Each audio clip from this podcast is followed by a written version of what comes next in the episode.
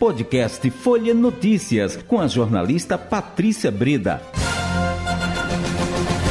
Sexta-feira, 3 de março de 2023. Começa agora mais uma edição do podcast Folha Notícias. Direto da redação integrada Folha de Pernambuco, sou Patrícia Breda. O papo agora é política e é com ela, Pupi Rosenthal, repórter de política do Folha de Pernambuco. Vamos com os destaques, não é? Que você está trazendo para a gente hoje. É, o primeiro deles é que hoje houve a posse da nova presidente da Fundagem, né, uma professora que entrou agora na Fundagem. É, então, a, a governadora Raquel Lira esteve presente, assim uhum. como o presidente da, da, o ministro da Educação, Camilo Santana.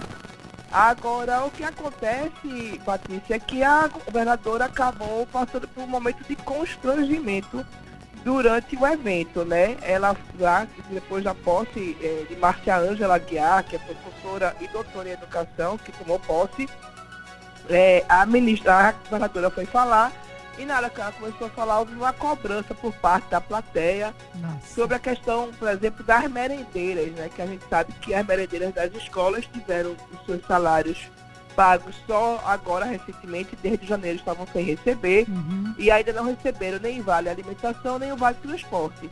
Então a governadora passou por esse constrangimento, é uma coisa que a gente já vem falando há alguns dias, né, do que está acontecendo no governo do estado e aí ela apenas respondeu que era sobre isso.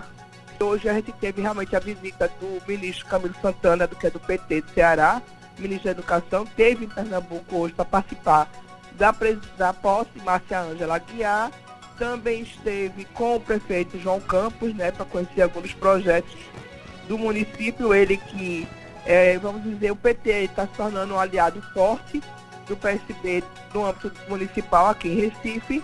Então, essa foi um dia marcado por esses encontros com o ministro Camilo Santana.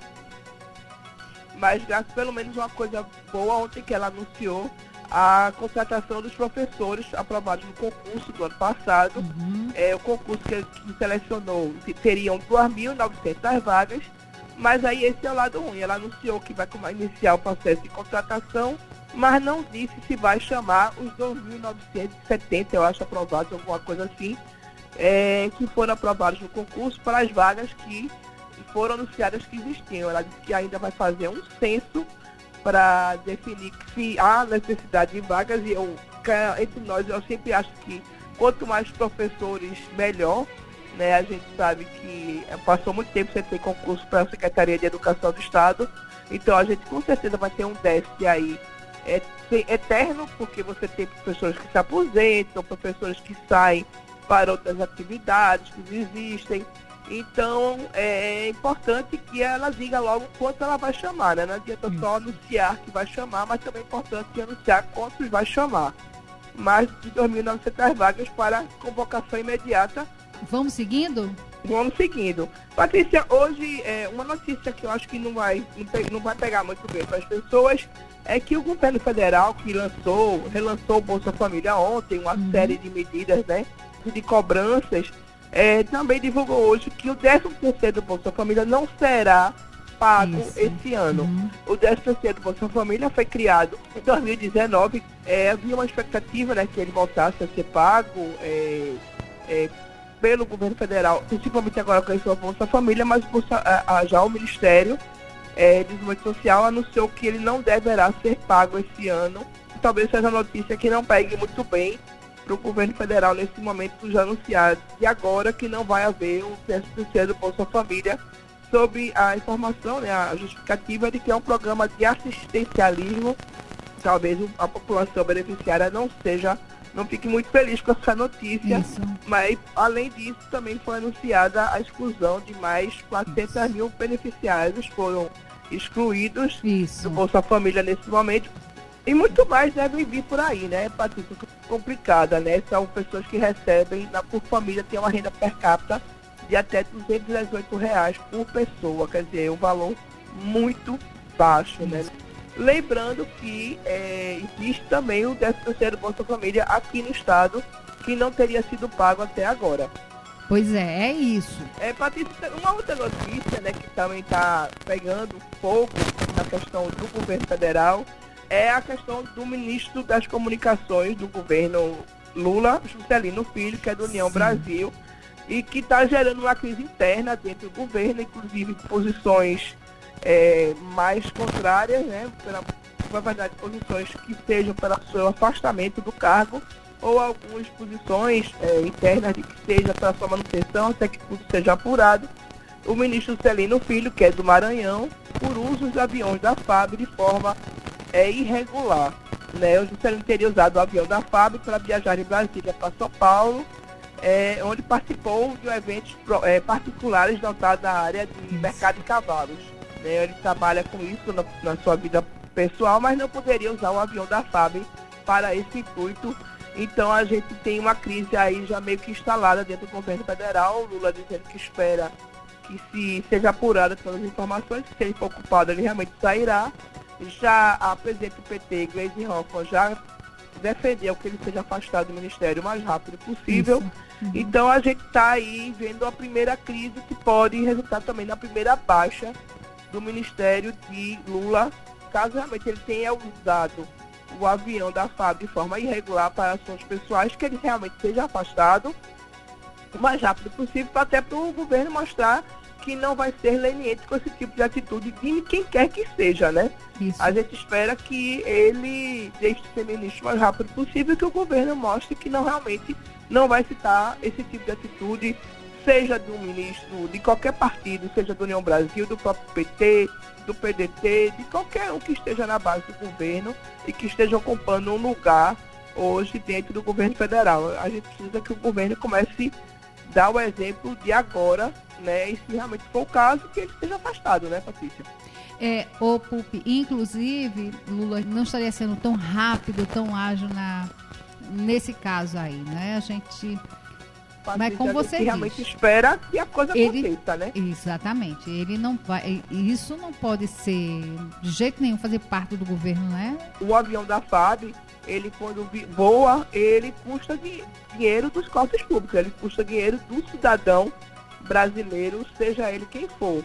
Então a gente realmente não pode aceitar que por é, uma, uma medida privada, por interesse privado, porque ele é inclusive é o Ministério de Comunicações, então não tem nada a ver com essa questão do comercialização, né, de leilões de cavalos. Não, isso. Não tem nada a ver com a área dele, né? Acho que é como a gente sempre diz, gente não pode aceitar, a gente tem que ter garantia de que será um governo diferente. Por que, que ele está demorando em, em relação a IAPA, né? No, no, uhum. no cavalo, né? é, a, é, o Lula tem que tirar os ratos dos ministérios, quer dizer, começam as cobranças, claro, e a gente também cobra, não é? Isso é um absurdo, né? Sem sombra de dúvida, então isso tem que ser, não sei. Aí eu também pergunto por que, é que Lula ainda não se posicionou. A gente, a gente já comentava isso, né, Pupi? Diversas vezes nós comentamos isso. Alguma coisa tem que acontecer e não pode demorar muito não, Patrícia. Exatamente, né? É isso. Está sendo cobrada essa... É isso aí, está sendo cobrada essa celeridade de Luiz Inácio Lula da Silva. Mas pois é. é, a gente está de olho, né, Pupi? A gente está de olho tanto nas gestões municipais, estaduais Isso. e federais, independente de quem esteja à frente, a gente cobra é, e aí a gente só voltando para aqui, não é? Para é, nossa o, o deputado é, é, é, falando sobre articulações, né? É, o deputado Antônio Moraes, né, que foi eleito essa semana presidente da Comissão de Constituição e Justiça lá da Assembleia.